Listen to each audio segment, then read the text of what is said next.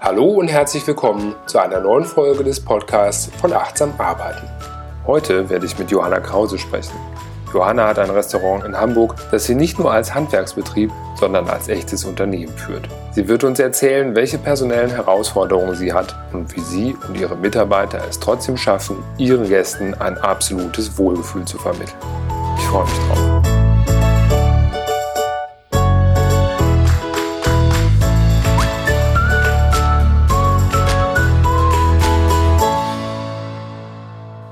Bei mir ist heute Johanna Krause. Hallo Johanna.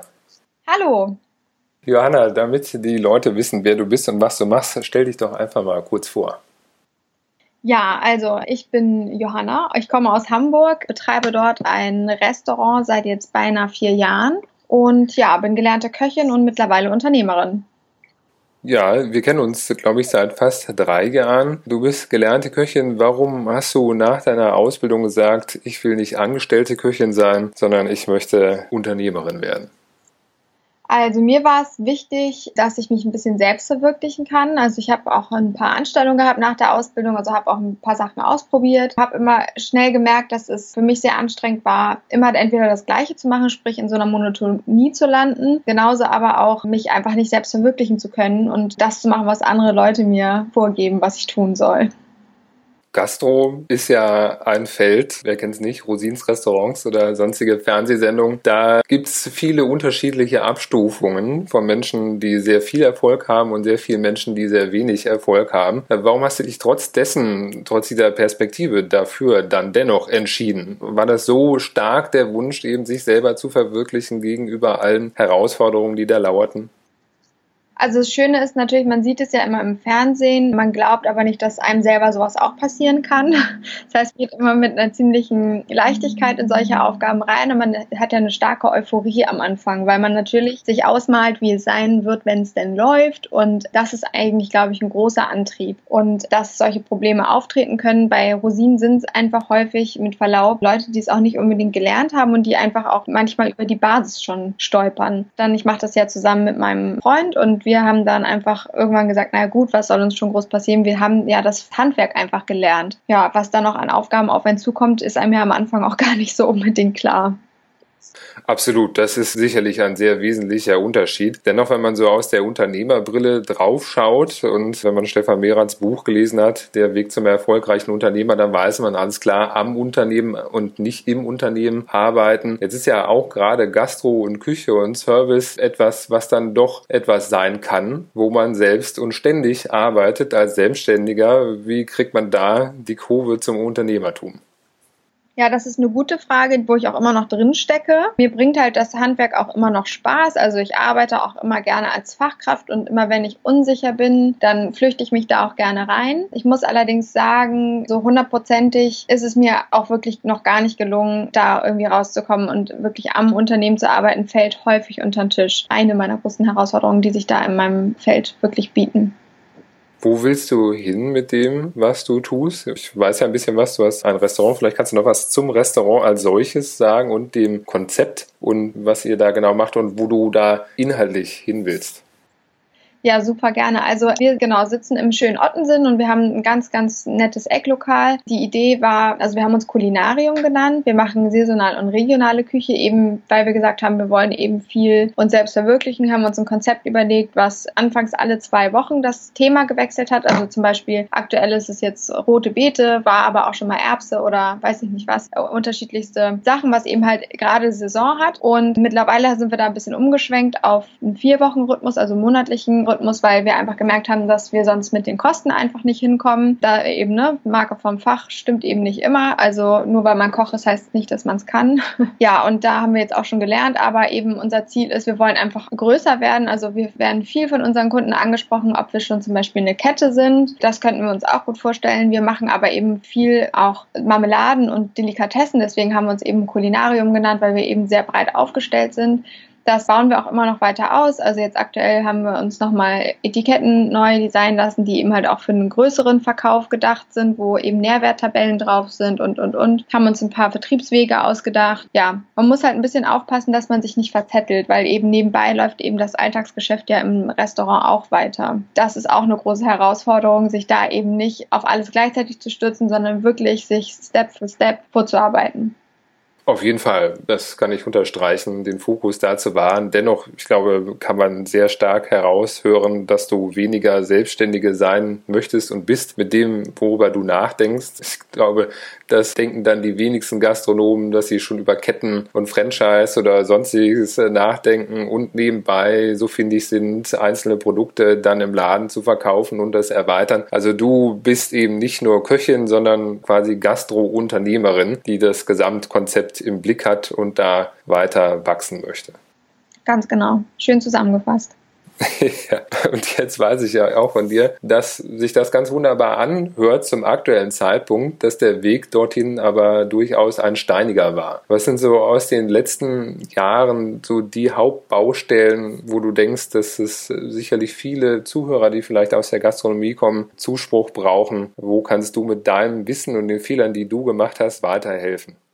Also ich habe ja eben schon so ein paar Sachen angesprochen. Was bei uns auf jeden Fall ein Fehler war, war, dass wir zu wenig kaufmännisch rangegangen sind, sondern uns war anfangs erstmal wichtig, dass der Laden voll ist. Und da haben wir mal groß gesagt, ja, Hauptsache 10, als dass wir 40 unzufriedene Gäste haben. Aber wir haben uns einfach ja zu sehr treiben lassen, sag ich mal, und auch zu sehr beeinflussen lassen. Also es ist wirklich, wir hatten eine Idee. Wir wollten sogar anfangs wöchentlich das Thema wechseln und wir hatten auch gewisse Preisvorstellungen und hatten aber vorher eine Vorbetreiberin, die also einfach was ganz anderes gemacht hat und auch mit ganz anderen Preisen rangegangen ist, auch mit anderen Produkten gearbeitet hat. Also man kann es gar nicht vergleichen. Und da haben wir uns dann eben von ihren alten Gästen eigentlich sagen lassen, naja gut, also vorher hat hier der Burger 6 Euro gekostet, jetzt soll er bei euch 12 Euro kosten, was ist denn da los? Und das hat uns so verunsichert und das war eben, glaube ich, auch ein großer Fehler, dass wir da zu schnell uns haben von Gästen, die ja gar nicht unsere Zielgruppe waren, haben treiben und schieben lassen in eine Richtung, die wir nicht wollten. Da muss ich auf jeden Fall sagen, wenn, wenn jemand da draußen ist und eine Idee hat, bleib bei deiner Idee, setz sie durch. Und wenn sie dann nicht funktioniert, dann sei ehrlich mit dir selber und sag, okay, meine Idee, so wie ich sie mir gedacht habe, funktioniert nicht. Aber sei nicht das kleine Pflänzchen im Winde, was sich in alle Richtungen bewegen lässt, so wie wir es gemacht haben, weil das ist wirklich, dauert sehr lange und sehr viel Kraft, um das wieder rückgängig zu machen und wieder dahin zu kommen, wo man war oder hin wollte. Das war auf jeden Fall ein sehr großer Fehler. Wir haben, waren auch manchmal ein bisschen zu fixiert auf unsere Idee. Das ist manchmal dann auch hinderlich gewesen. Also man muss trotz allem, es widerspricht jetzt dem, was ich gerade vorher ein bisschen gesagt habe, aber man muss trotz allem auch flexibel bleiben und einfach seine Idee auch manchmal einfach ein bisschen justieren. Also schon an seiner Idee festhalten, aber eben halt in dieser Idee und an dieser Zielbindung ein bisschen flexibel bleiben, weil wir haben ja eben häufig gesagt, nee, also wir sehen gar nicht ein, irgendwie das und das zu machen. Oder mir fehlt natürlich jetzt gerade auch wieder ein konkretes Beispiel, wie das immer so ist, aber da waren einfach manchmal ein bisschen, ich möchte fast sagen, zu arrogant. Und ein bisschen mehr Demut zu zeigen wäre, glaube ich, auch gut gewesen.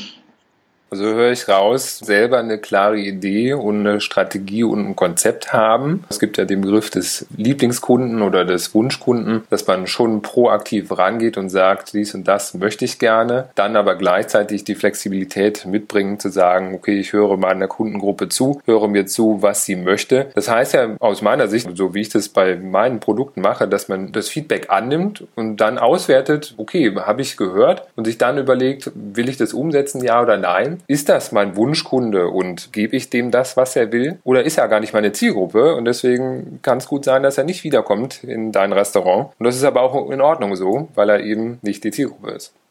Wie immer hast du es sehr schön zusammengefasst. Ja, es ist ein sehr wichtiger Punkt. Es gibt ja eben den Bereich Strategie, das ist das eine. Die Theorie, die braucht man, ohne die geht es nicht, aber eben auch den Praxisaspekt. Von daher sehr inspirierend, wie du es gerade gesagt hast, was eure Lektionen in dem Bereich waren. Was waren noch alte Herausforderungen bis heute? Also ich glaube tatsächlich, das Thema Finanzen war für uns ein sehr großes, sehr, sehr, sehr, sehr, sehr großes Thema, weil wir eben durch diesen häufigen Wechsel der Produkte, also dieses Wochenthemas, haben wir uns einfach echt reingeritten, weil es einfach zu teuer ist. Man kauft zum Beispiel einen Sack Risotto, aber die nächste Woche hat man gar kein Risotto mehr auf der Karte. Und das heißt, man hat dann da den Sack stehen, man hat ihn bezahlt, aber er wird nicht aktiv wieder in Geld umgewandelt. Es hört sich jetzt ein bisschen plakativ an, aber letzten Endes ist es ja so. Und es war einfach nicht klug. Du hast ja auf dem Weg dahin auch viel gesagt, so ganz praktische Themen, ne, im Sinne von Flasche Champagner aufgemacht, ein Glas serviert, den Rest weggeschüttet oder Markensahne in kleinen Packungen statt im großen Beutel. Also da gibt es sicherlich auch sehr viele sehr praktische Dinge, wo man mit einfachen Kniffen sozusagen dann schon sehr viel rausholen kann. Absolut, genau. Man muss immer so ein bisschen gucken. Also zum Beispiel, wo du meintest jetzt mit der Markensahne und sowas. Unser Konzept war ja eben auch regional, saisonal. Wir haben versucht, eben mit direkt vom Erzeuger zu beziehen. Das war zum Beispiel auch nicht so einfach mit Markensahne. Wir haben die Erfahrung gemacht, dass es sogar häufig besser ist, klein einzukaufen in kleinen Mengen als in groß, weil großes verdirbt schneller, wenn man es eben dann doch, wenn man jetzt ein Gericht sich überlegt hat, aber irgendwie finden es die Kunden eben doch nicht so spannend, wie man sich das selbst gedacht hat oder man hat es nicht gut genug verpackt bekommen, sag ich mal, dass der Kunde gesagt hat, oh wow, das klingt super, das nehme ich. Also da hatten wir beide jetzt, um da mal so ein bisschen vorwegzugreifen, auch schon häufiger darüber gesprochen, dass man in der Speisekarte dann zum Beispiel das einfach mehr ausschmückt. Das war am Anfang auch ein Fehler bei uns. Wir haben es nicht arrogant, wie wir waren, weil wir davon ausgegangen, dass wir klar genug kommunizieren und vieles ist einfach nicht rübergekommen, also dass wir eben wirklich gute Produkte benutzen. Aber eben halt tatsächlich, man muss gucken. Also wir wollen eben natürlich auch viel Bio und so, aber es geht eben nicht immer und der Gast will es auch nicht immer. So ein Demeter-Huhn kostet irgendwie genauso viel wie ein Rinderfilet aus Argentinien und das kriegt man der Masse nicht immer unbedingt beigebracht. Es ist natürlich Topware, aber wir müssen eben am Ende auch Geld verdienen. Wir haben jetzt sehr gute Alternativprodukte, die haben auch ein Green Label, weil sie eben artgerecht behandelt sind. Das hat jetzt nicht ein teures Bio-Siegel drauf, aber es ist eben Top-Ware. Also da mussten wir ein bisschen suchen und ein bisschen gucken. Wir müssen nicht dieses Bio-Label haben, aber wir haben halt andere Labels und andere Wege gefunden, die Ware zu bekommen, die wir haben wollen. Das ist natürlich auch zeitaufwendig und die Zeit muss man sich nehmen wollen. Absolut, genau. Auch da sehe ich dann wieder die unternehmerische Komponente. Wenn ich dann nochmal so zurückschwenke zu Rosins Restaurants, da sieht man dann immer die Fertigsoßen oder so, was weiß ich, wenn die eine Vinaigrette haben wollen, dann machen sie sich die nicht selber, sondern kaufen dann irgendwie das äh, Flaschenprodukt und denken gar nicht drüber nach, was kann ich ändern. Und das zeichnet dann eben für mich auch den verantwortungsvollen Unternehmer und die Unternehmerin aus, da eben in diesem Prozess, was ja nun mal gerade dein System ist, wer anders äh, Fassadenplakate und kauft eben Rohstoffe Rohstoffe dafür ein und Maschinen, die das verarbeiten. Und das ist ja in deinem Rahmen sind das deine Produktionsfaktoren, Ware, die du einkaufst und dass du da fortlaufend optimierst, so wie es jeder andere produzierende Betrieb macht, das ist sehr sinnvoll und natürlich dann da gleichzeitig auf die Qualität zu achten, dass man wirklich das liefert, womit man angetreten ist und den Anspruch dann auch hochhält. Ein weiterer Punkt im Rahmen Unternehmertum, jetzt lenke ich auch den Punkt Personal über, ist eben dann Menschen zu haben, die einen unterstützen, damit man nicht selbst und ständig arbeitet. Was sind da deine heißesten Geschichten? Die du erlebt hast in der Vergangenheit? Ich glaube, jeder, der in der Gastronomie gearbeitet hat oder auch immer noch arbeitet, weiß einfach, dass man entweder liebt man es oder man hasst es. Mein alter Küchenchef hat das immer gesagt, entweder du stirbst du dafür oder lass es gleich sein. Die ganze Branche ist sehr besonders und auch die Charaktere, die da auf einen zukommen, sind einfach auch unterschiedlich und mal passt es und mal nicht. Wir haben also zu viel, zu schnell Personal eingestellt, weil wir immer dachten, ja gut, und natürlich hat es sich am Anfang schnell entwickelt und wir haben halt schnell Fortschritte gemerkt und dachten, okay, in genau der gleichen Geschwindigkeit wird es jetzt immer weitergehen und das war eben auch ein bisschen blöd, weil das ist natürlich nicht. Irgendwann flacht das ein bisschen ab am Anfang eben, das war vorher ein runtergewirtschaftetes Unternehmen, Restaurant hatte keinen guten Ruf und es hat sich relativ schnell rumgesprochen, dass da jetzt was Neues ist und es haben viele ausprobiert. Das natürlich nicht zwangsläufig, die jetzt jeden Tag dann kommen, haben wir einfach so nicht bedacht. Und und das sind aber eben halt auch Erfahrungswerte und Sachen, die man lernen muss langsam. Und ja, das war ein bisschen doof. Da haben wir zu schnell zu viel Personal eingestellt und da auch einfach echt Geld verbrannt. Was sind so rein operative Herausforderungen, die dich betreffen, wenn du dein Geschäft führen willst, neben den Produktionsfaktoren, Material, die wir eben hatten, jetzt eben den anderen Erfolgsfaktoren Menschen und Personal? Was ist wichtig? Was ist nicht so gut gelaufen? Wie wünschst du es dir? Also was wichtig ist, ist auf jeden Fall Kommunikation. Also redet miteinander. Das merke ich immer wieder. Bei uns ist es häufig so, wenn jetzt so Stressmomente sind oder Veranstaltungen sind und man, man merkt, okay, da ist irgendwas nicht so gelaufen, wie ich das jetzt für mich als richtig empfinde. Das ist ja auch immer noch mal so eine Sache. Der eine, weiß ich nicht, sagt, ich möchte nicht so viel an den Tisch gehen, jetzt um es mal ganz praktisch wieder zu verbildlichen, weil ich möchte den Gast nicht auf die Pelle rücken und ihn nicht nerven. Ich hingegen sage, ja, man muss schon hin und wieder mal hingehen und ich gehe auch immer einmal zu viel hin als einmal zu wenig weil ich nicht möchte, dass er irgendeinen Wunsch hat, den er nicht äußern kann. Und da muss man einfach dann einmal so ein bisschen die Eckpunkte abstecken und sagen, okay, so wünsche ich mir das und das ist eben wichtig. Herausforderung für mich im Operativen ist einfach tatsächlich auch das Thema Führung, Mitarbeiterführung. Ich bin noch relativ jung, also ich bin noch 29, habe mich eben mit 25 selbstständig gemacht, habe vorher nicht in groß in Führungspositionen gearbeitet. Also klar, man hatte mal irgendwie ein Azubi in Anführungszeichen unter sich, aber ich war jetzt nie Küchenchefin oder irgendwas. Das heißt, mir fehlt so ein bisschen die Führungserfahrung und da habe jetzt auch schon viel gelernt, aber muss auch immer noch viel lernen. Mache ich zum Beispiel klare Ansagen und wie vermittel ich das, was ich möchte? Mir fällt es immer schwer zu kritisieren, weil ich den Leuten nicht auf die Füße springen will, weil ich immer davon ausgehe, dass jeder sein Bestes gibt. Da muss man aber trotzdem eben manchmal auch sagen, du, das ist eben nicht gut gelaufen und das muss ich noch lernen. Ja, auf jeden Fall. Das ist, glaube ich, ein Dauerbrenner, selbst wenn man da schon viel Erfahrung hat. Ist ja nun mal jeder Mensch anders. Von daher, glaube ich, hat man da fortlaufend Herausforderungen. Was ja bei der Gastronomie ganz wichtig ist, ist eben nicht nur das Essen, sondern eben auch der Service. Wie schaffst du es, wie schafft ihr es, dass eure Mitarbeiter Teil der Marke sozusagen sind und nicht nur das gute Essen rüberbringen, sondern für das Gesamterlebnis sorgen? A, wie wichtig ist dir das und B, wie schaffst du das, diese Leute zu finden und sie dahin zu bringen, dass sie genau das transportieren?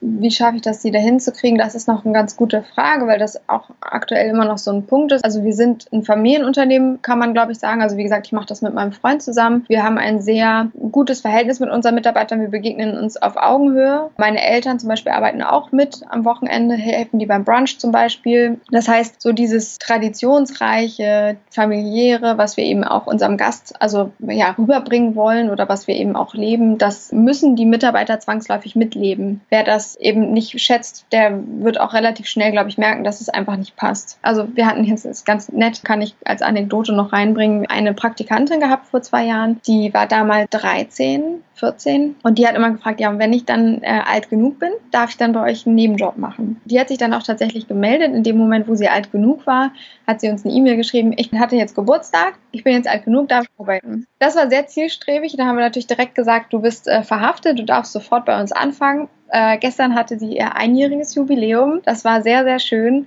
Sie ist mittlerweile 16 und eben, ich glaube, sie schätzt das, dass wir eben auch familiär sind und dass man eben auf uns auch zukommen kann. Und das ist halt für mich so ein, so ein Ding gewesen, wo ich halt gemerkt habe, okay, das funktioniert. Also die Leute kommen halt auch wieder, wenn sie dürfen. Und wir haben jetzt relativ viele Schüler und die haben auch schon ein gewisses Interesse halt auch dann, wenn sie ja ihre Schullaufbahn weiter bei uns zu arbeiten, einfach weil es gute Atmosphäre ist. Wie ich das so richtig sortiere, ich glaube durch Storytelling. Ich habe da ein Seminar gemacht und ähm, ich versuche eben viel viel über Geschichten meine Werte zu transportieren. Aber auch noch nicht aktiv genug, glaube ich. Also da könnte ich auch noch ein bisschen nachlegen. Ja, das klingt ganz toll. Ich glaube, dadurch, dass man dann so viel präsent ist und vor Ort ist, hast du ja auch die Möglichkeit, da wirklich mit Vorbildfunktion voranzugehen und eben das so zu gestalten, wie du es willst. Du machst dein Best Practice, wie du es dir vorstellst und jeder kann sich inspirieren lassen. Und es ist eben nicht anonym, dass der Chef weg ist, ne, dann tanzen die Mäuse auf dem Tisch, sondern du bist ja da und zeigst, was du haben willst, drückst eine Stimmung aus und äh, so, wie du es gerne haben möchtest und andere sind eingeladen, dir auf diesem Weg dann zu folgen. Jetzt hast du gesagt, das waren verschiedene Herausforderungen auf dem Weg bis heute, eben das Kaufmännische, der Bereich Personal. Und was sind denn jetzt, wo du da bist, deine aktuellen Herausforderungen? Vor das Thema Personal, weil die Branche, also ich glaube einfach weitläufig, hat einfach unfassbar Personalprobleme. Wir finden einfach keine Leute mehr, weil es eben eine besondere Branche ist, wie ich ja auch vorhin schon kurz erwähnt habe. Für uns ist es unfassbar schwer, Leute zu finden, auch weil wir einfach noch nicht so, wir sind ja jetzt kein Händler oder äh, weiß ich nicht. Wir sind eben so gesehen noch relativ unbekannt und dann ist es für uns halt schwer, Leute über unseren Namen sozusagen zu bekommen. Also wir haben jetzt nicht, dass wir täglich zehn Bewerbungen im Postfach haben, sondern wir müssen schon sehr dafür kämpfen. Das ist ein bisschen schwierig. Das Thema Finanzen ist immer noch nicht gänzlich ausgestanden. Da kämpfen wir auch immer noch mit, einfach weil wir uns häufig auch unterm Wert verkaufen, weil uns dann, also es ist immer mein persönliches Thema, ich finde dann die Leute so sympathisch und dann denke ich immer, ach und Hauptsache, die haben ein nettes Fest und dann gibt es halt hier noch irgendwie was on top und da noch irgendwie. Und ähm, das muss ich einfach auch noch lernen und wir müssen einfach auch nach wie vor lernen, einen Wert für uns auch zu vermitteln, also für die Arbeit, die wir leisten, zu sagen, okay, wir sind dieses Geld auch wert und wir sind eben häufig, dass wir ja auch immer immer noch vielleicht nach wie vor unsicher. Wir sind sehr harmoniebedürftig, was immer sehr in unserem Familienthema sozusagen auch wieder sich widerspiegelt. Wir wollen halt keinen Gegenwind und dann sagt man halt immer, ja gut, dann, dann machen wir es zwei, drei Euro günstiger und dafür kriegen wir dann keine Kritik. es ist, glaube ich, so ein unterbewusstes Denken. Man macht das natürlich nicht ganz aktiv, aber man merkt halt dann immer so nach den Veranstaltungen, naja gut, eigentlich hätte man irgendwie noch drei Euro mehr nehmen müssen das ist auf jeden Fall immer noch ein Thema, was bei uns sehr präsent ist. Und noch als letztes ist einfach, dass wir als Person, wir müssen uns besser organisieren. Also wir stehen jetzt sieben Tage die Woche da. Ich habe jetzt in einem halben Jahr, glaube ich, insgesamt neun freie Tage gehabt. Da müssen wir, müssen wir auch noch mal ran. Absolut, das kann ich nur unterstreichen. Das ist definitiv zu tun wie gesagt, wir kennen uns ja eine ganze Weile schon und ich kenne ja die ganze Entwicklung auch vor allem mit den Schwachstellen. Und das, was ich gut finde, bewundernswert und wo wir auch äh, lange Zeit äh, einen Teil des Weges gemeinsam gegangen sind, ist eben das Bewusstsein, dass es viel Optimierungspotenzial und Möglichkeiten gibt. Und ob das eben die Groß- und die Kleinpackungen, das Bio-Hühnchen oder das in anderer Form artgerecht gehaltene Hühnchen ist, das sind Aspekte aber eben auch gegenüber sich und seiner Persönlichkeit da kritisch zu sein und zu sagen, ja, ich habe ein Harmoniebedürfnis das ist ein Lernfeld und ich muss daran arbeiten oder möchte daran arbeiten, das so zu gestalten, dass mir das in Zukunft einfacher gelingt. Oder dass ich hier und da noch Baustellen habe, das ist, glaube ich, der Schlüssel zu allem. Wer, wer das erkennt und daran arbeitet, der ist auf dem richtigen Weg. Und das tun viele nicht. Von daher, genau, kann ich dich da nur ermutigen, diesen Weg in dieser Form weiterzugehen. Vielen Dank. Was kannst du anderen Menschen mitgeben, die das hören? Wozu darf man dich ansprechen, wenn man Fragen hat? Also ehrlich gesagt, fragt mich, was ihr fragen wollt. Ich bin immer gerne für Fragen offen und ich freue mich auch, wenn, wenn ich helfen kann und vielleicht auch Erfahrungen weitergeben kann. Was ich mitgeben kann, ja, versucht's einfach. Also es gibt ja viele, die sich immer noch nicht trauen, sich selbstständig zu machen. Fangt einfach damit an und schaut, wo es euch hintreibt. Und ich weiß, es ist jetzt auch immer in den sozialen Medien ja noch groß gefeiert, auch im Zweifel. Seid ehrlich mit euch selber und wenn ihr mit einem Teilbereich scheitert, dann gebt es zu und nehmt es hin und macht euch damit nicht klein, sondern ihr habt es immerhin ausprobiert. Probiert es aus. Absolut. Und womit kann man äh, dir helfen? Wer darf sich bei dir melden und äh, dir Tipps zu welchen Themen geben? Also auch da bin ich offen für alles. Wer jetzt das hört und sagt, äh, ich habe da jetzt die Idee oder keine Ahnung, möchte tatsächlich Franchise-Partner oder irgendwas werden, sagt Bescheid. Nein, ich weiß, es gibt viele Leute, die viel schon Erfahrung gemacht haben in Sachen, wo mir jetzt eben noch Sachen fehlen, also die mir da vielleicht einfach helfen können. Absolut, genau. Also Kulinarium in Ottensen. Jeder ist herzlich eingeladen, vorbeizukommen. Absolut, wir haben sehr guten Kaffee. ich danke dir für den Austausch. Das war sehr inspirierend. Wie gesagt, ich wollte es nicht machen. Es ist mir echt zu hart. Gastro ist nicht meine Branche. Dementsprechend bewundere ich das, äh, was du machst und wie du das eben in den vielen Jahren durchgehalten hast und zum Erfolg bringst. Ganz fantastisch. Vielen Dank für das Gespräch. Vielen Dank, dass ich dabei sein darf. Ich freue mich und bin gespannt. Hervorragend. Danke dir, Johann. Bis bald. Der Podcast von Achtsam Arbeiten ist ein Produkt des Gewinnerteams. Mehr Informationen dazu findest du unter www.gewinner.team.